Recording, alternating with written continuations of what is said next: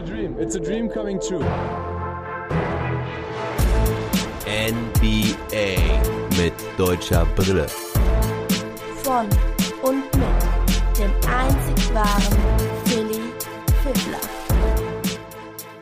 Thais, the Shooter. Thais, the Efficient Shooter. Junge, Junge, was für ein Spiel von Daniel Theiss. Aber zunächst mal die Warnung, Leute, wenn ihr heute rausgeht, zieht euch warm an. Also bei uns im Rheinland waren es eben minus 10,5 Grad. Alter Schwede, meine Hände frieren immer noch. Ganz, ganz mies. Das braucht doch keine Sau, so ein Wetter. Nun ja, ich hoffe, ihr friert nicht ab. Heute gab es nur ein Spiel mit deutscher Beteiligung und zwar die Boston Celtics mit Daniel Theiss gegen das heißeste Team der Liga, die Utah Jazz. Darüber gibt es den detaillierten Game Report und anschließend die Highlights aus den übrigen sechs Spielen. Ja, die Jazz Erster im Westen mit einer Bilanz von 19 Siegen und 5 Niederlagen. Sie gewannen 15 aus den letzten 16 Spielen, zuletzt gegen die Indiana Pacers am Super Bowl Sonntag. Die Celtics spielten ebenfalls am Sonntag. Da gab es die Niederlage gegen die Phoenix Suns. Die Celtics sind Platz 4. Die letzte Mannschaft im Osten mit einer positiven Bilanz ab Platz 5 wird es dann negativ. Die Celtics gewannen bislang 12 Spiele und verloren 10. Jalen Brown kehrte zurück aufs Parkett. Bei den Celtics nur noch Marcus Smart und Romeo Langford raus. Brown startete neben Walker, Tatum, Tice und Thompson wieder gemeinsam auf dem Feld und bei den Jazz fehlte weiterhin Mike Conley. Daher fingen bei den Jazz Mitchell, Ingles, O'Neal, Bogdanovic und Gobert an. Die Jazz sind vor allen Dingen da oben, weil sie eines der besten Dreierteams der Liga sind. Ihre Quote von 40,3% ist die zweitbeste der Liga. Nur die Clippers sind da besser. Doch zunächst sind es die Celtics, die heiß von Downtown treffen. Brown trifft erstmal zwei tiefe Catch-and-Shoot-Dreier und dann noch einen aus dem Dribbling. Thais macht kurze Zeit später auch seinen ersten von Top of the Key, aber nach schlechtem Start können die Jazz dann auch ihre ersten Dreier machen, indem sie jedes Doppeln bestrafen. Sie nutzen die Mismatches gegen Kemba und den Größenvorteil von Gobert gegen jeden anderen in grün-weiß. Thais beweist aber, dass er trotzdem auch gute Defense unterm Korb spielen kann, aber auch den Perimeter verteidigen kann. Insgesamt machen die Celtics doch einen ziemlich guten Job, schaffen es den Dreier zu verteidigen, aber auch einfache Layups zu vermeiden. Nur bei den Offensivrebounds lassen die ein paar viele zu. Insgesamt sechs im ersten Viertel, aber irgendwo musst du ja dann auch Abstriche machen. Weil es so gut klappt, bleibt Thais auch über zehn Minuten auf dem Feld und hilft dabei, die Jazz bis dahin bei nur 19 Punkten zu halten. Ohne Thompson und Thais lassen die Celtics Gobert nun zu viel Platz in der Zone. Er macht so die letzten fünf Punkte im Viertel und verkürzt so den vorher von den Celtics rausgespielten Vorsprung auf 27 zu 24. Im zweiten Viertel haben dann insbesondere Robert und Grant Williams zusammen Probleme mit der Offense der Jazz und auch die eigene Offense läuft nicht mehr so gut. Tatum kann die Bank nicht anführen in dieser Phase. Er nur bei einem Treffer aus sieben Versuchen. Dann kommt Tristan Thompson wieder rein, der direkt erstmal mit einem Putback, er bislang mit sechs Punkten und perfekter Quote. Grant Williams bislang relativ schwach, jetzt mal mit einem starken Block gegen den größeren Derek Favors. Das sah schon nach einem einfachen Dank aus, aber Grant mit perfektem Timing. Starkes Play von ihm. Keine Mannschaft kann sich jetzt so richtig absetzen. Die Celtics mit ganz leichten Vorteilen scheinen auf Augenhöhe mit dem heißesten Team der Liga. Thais kommt dann vier Minuten vor der Halbzeit nochmal rein, steht gemeinsam mit Thompson auf dem Feld. Thais kann dann einen 8-0-Run der Jazz mit einem Dreier aus der Ecke stoppen. Tatum kommt jetzt auch ein bisschen besser rein, macht erst einen Korbleger und dann einen Fadeaway-Jumper. 47 zu 48 zur Halbzeit. Und im dritten Viertel bleibt Thais weiter heiß. Kemba Walker mit dem Behind the Back Pass zu unserem Jungen aus Salzgitter. Er wieder mit einem Dreier doch jetzt dreht die Jazz richtig auf. Erst zieht Ingels vier Freiwürfe und dann trifft auch Bogdanovic seine ersten Würfe, nachdem er in Halbzeit 1 nur zwei Dunks hatte. Er mit einem Fadeaway und zwei Jumpern, einer davon sein erster Dreier. Aber vor allen Dingen ist es jetzt Donovan Mitchell, der Superstar der Utah Jazz, der jetzt richtig in Fahrt kommt. Er zeigt das komplette Portfolio, Zug zum Korb, Pull-ups, ein Dreier sogar mit Foul. Die Jazz mit 20 Punkten in den ersten 5,5 Minuten der zweiten Halbzeit. 10 Punkte Führung, die erste zweistellige Führung in diesem Spiel überhaupt. Die Celtics nehmen einen Timeout. Danach Tatum wird erstmal von O'Neal geblockt. Anschließend gibt Thais alles, um den nächsten Dank von Bogdanovic zu stoppen. Das schafft er auch. Er blockt den Ball weg, trifft ihn aber leider mit dem Unterarm am Kopf. Glücklicherweise gibt es kein Flagrant Foul. Die Celtics versuchen sich zurückzukämpfen. Viel geht aber nicht. Immerhin bekommt Tatum einige Trips an die Freiwurflinie. Doch jetzt dreht auch noch der ligaweit beste Scorer von der Bank auf, Jordan Clarkson. Er macht im 51. Spiel in Folge einen Dreier, dieser sogar End One und kurze Zeit später legt er noch einen drauf. In der letzten offensiven Possession der Celtics kickt Tatum den Ball nochmal nach außen auf Thais. Er mit dem Corner 3 macht auch diesen rein. Thais mit 4 aus 5 Dreiern. Thais braucht für seine Effizienz eigentlich einen neuen Spitznamen. Wahnsinn. So heiß wie heute habe ich ihn, glaube ich, noch nie gesehen. Doch die Jazz machen 42 Punkte im dritten Viertel. 79 zu 90. Die Celtics versuchen sich weiter zurückzukämpfen. Thais mit seinem nächsten Dreier aus der Ecke. Und dann läuft ja fast jeder Angriff über Tatum. Er scoret selbst oder verteilt. Das ist nicht immer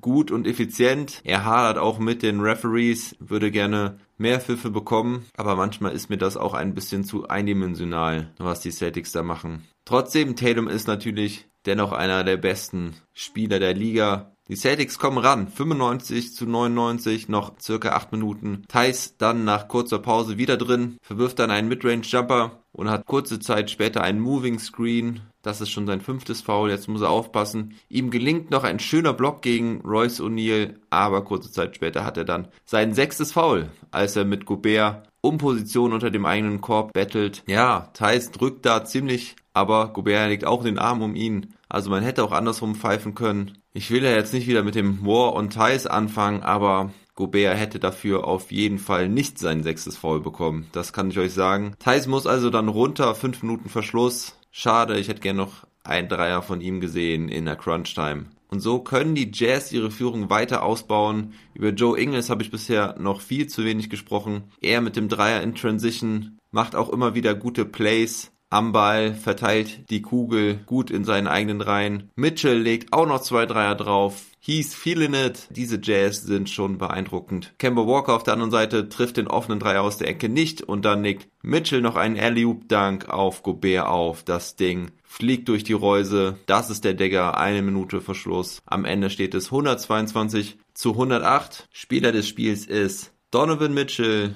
mit 36 Punkten, 4 Rebounds, 9 Assists einem Steal, zwei Blocks, nur zwei Turnover, trifft 12 aus 23, 6 von 13 Dreiern, 6 von 7 von der Freiwurflinie in weniger als 36 Minuten. Bombenleistung von ihm. Dann war noch Joe Ingles stark, er mit 24 Punkten, 3 Rebounds und 6 Assists, auch nur ein Turnover, trifft 5 aus 12, alle 5 waren Dreierversuche. Bogdanovic noch mit 16 Punkten von der Bank, dazu mit 8 Rebounds und 4 Assists und auch zwei Steals. Gobert macht seinen Job unterm Korb mit 18 Punkten, 12 Rebounds und 3 Blocks, verlegt nur einen seiner neun Würfe. Und auf Seiten der Celtics lief halt wieder sehr, sehr viel über Jason Tatum. Er schafft es aber nicht effizient zu scoren, hat 23 Punkte, 4 Rebounds, 4 Assists, trifft nur 7 aus 20, nur einen seiner 4 Dreierversuche. Immerhin trifft er alle seine 8 Freiwürfe, aber noch deutlich schwächer war Kemba Walker wieder mal. Er nur mit 7 Punkten und 7 Assists trifft 2 aus 12. Er kommt die Saison noch nicht in Fahrt. Schauen wir mal, ob er bald den Hebel umlegen kann. Bester Mann der Celtics, der zurückgekehrte Jalen Brown. Er hatte 33 Punkte und 8 Rebounds, trifft 12 seiner 20 Versuche. Ja, und dann Daniel Theiss, 15 Punkte, 4 Rebounds, 1 Block, trifft 5 seiner 6 Dreierversuche, zwei weitere Zweierversuche trifft er leider nicht. Das Ganze in 28 Minuten. Er hatte ein Plus-Minus-Rating von minus 3, das beste der 5 Starter.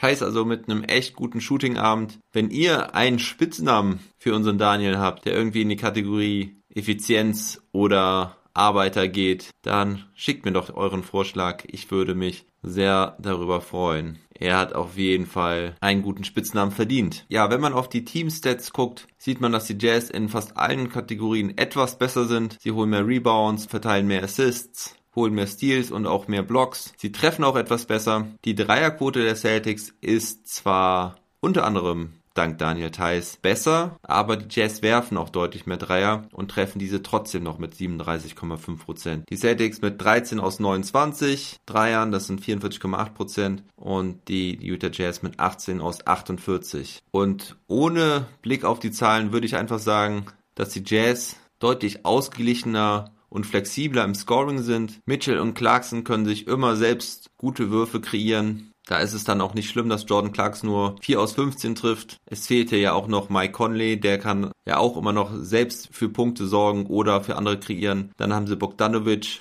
Joe Ingles und auch Royce O'Neal, die das Feld breit machen können und auch von außen gut treffen können. Dann haben sie noch Gobert und Favors unterm Korb, wenn man von außen nix geht. Also schon eine starke Truppe. Bei den Celtics ist es mir da halt echt immer zu viel Iso-Ball. Also Tatum versucht irgendwie alleine im 1 gegen 1 anzukommen. Da würde ich mir doch, wie schon in den letzten Playoffs, mehr Ball-Movement und Spielzüge der Celtics wünschen. Am Donnerstag spielen die Celtics dann gegen die Toronto Raptors. Das könnt ihr dann am Freitag natürlich wieder im Daily Pod hören. Und wenn ihr mehr zu den Celtics hören wollt, ich nehme heute Abend ein Trash Talk Table mit meinem Boston Celtics Experten Andreas Knecketech Knechtges auf. Der Pod wird ab morgen früh verfügbar sein. So, kommen wir dann zu den anderen Spielen aus der Nacht. Die Brooklyn Nets verlieren gegen den Favoritenschreck Detroit Pistons. Die Pistons gewinnen 122 zu 111, nachdem sie ja schon gegen die Lakers, die Sixers, die Celtics und die Suns gewonnen haben, obwohl sie letzter im Osten sind. Also das ist verrückt. Die Pistons gewinnen nicht gegen die schwachen Teams, sondern nur gegen die wirklich starken. Jeremy Grant,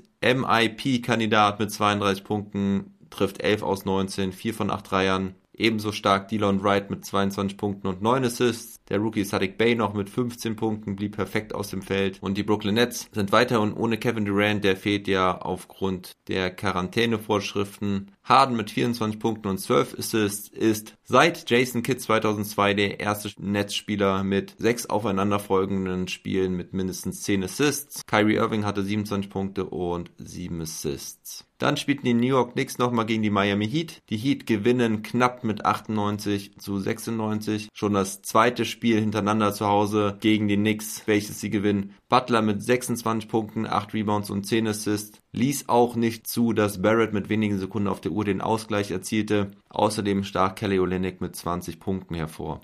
Bester Punkt, beste Punkteausbeute bei den Knicks hatte Alfred Payton mit 18 Punkten, während D. Rose bei seinem Debüt für die New York Knicks 14 Punkte und 3 Assists auflegte. Er kam von der Bank und spielte 20 Minuten. Die Houston Rockets verlieren gegen die New Orleans Pelicans mit 130 zu 101. Sein Williamson hatte Foul Trouble und hatte dennoch 20 Punkte in 21 Minuten. Josh Hart ersetzte ihn überwiegend von der Bank, er mit 20 Punkten und Career High 17 Rebounds. Außerdem Ingram mit 22. Bei den Rockets hatte John Wall 25 Punkte, Eric Gordon hatte 23. Die Rockets jetzt aber nach einer guten Phase in den letzten Wochen jetzt mit drei Niederlagen in Folge und die Pelicans im Gegensatz dazu im Aufwind mit ihrem vierten Sieg in Folge. Die Golden State Warriors gewinnen das Rückspiel gegen die San Antonio Spurs mit 114 zu 91. Erst gestern verloren sie ja gegen die Spurs. Heute führt Curry mit 32 Punkten die Warriors zum Sieg. Draymond Green hatte zwar nur 6 Punkte, aber dafür wieder 11 Assists. Bei den Spurs waren insbesondere die Starter schwach, nur 43 Punkte von den ersten 5. Rudy Gay war da noch Topscorer mit 17 Punkten von der Bank. Die Orlando Magic verlieren wieder mal heute gegen die Portland Trailblazers mit 97 zu 106. Das nächste 30-Point-Game von Lillard, glaube ich schon das zwölfte diese Saison. Er sichert den Blazers den Sieg. Er hatte 36 Punkte. Carmelo Anthony hatte ein Season High von 23 Punkten. Bei den Magic war wieder Vucevic richtig stark. Er hatte 27 Punkte und 15 Rebounds. Und zu guter Letzt können die Philadelphia 76ers die Sacramento Kings stoppen. Sie gewinnen mit 119 zu 111. Es war lange ein enges Spiel, bis die Defense der Sixers die Kings bezwingt. Embiid mit 25 Punkten und 17 Rebounds. Curry mit 22, Harris auch mit 22 und sogar 10 Rebounds. Und auch die Aaron Fox von den Kings konnte die Niederlage nicht abwenden. Der Conference Player of the Week im Westen mit 33 Punkten und 10 Assists. Ja, das war's mit dem Daily Pod von heute. Morgen gibt's wieder eine ganze Menge an Spielen mit deutscher Beteiligung. Außerdem, wie eben schon gesagt, der Trash Talk Table ebenfalls morgen früh. Da werden wir nicht nur auf die Celtics gucken, sondern auch auf die Rookies aus der gesamten Liga. Ich wünsche euch noch einen schönen Tag. Bleibt gesund und munter, erfriert mir nicht und never stop ballin'.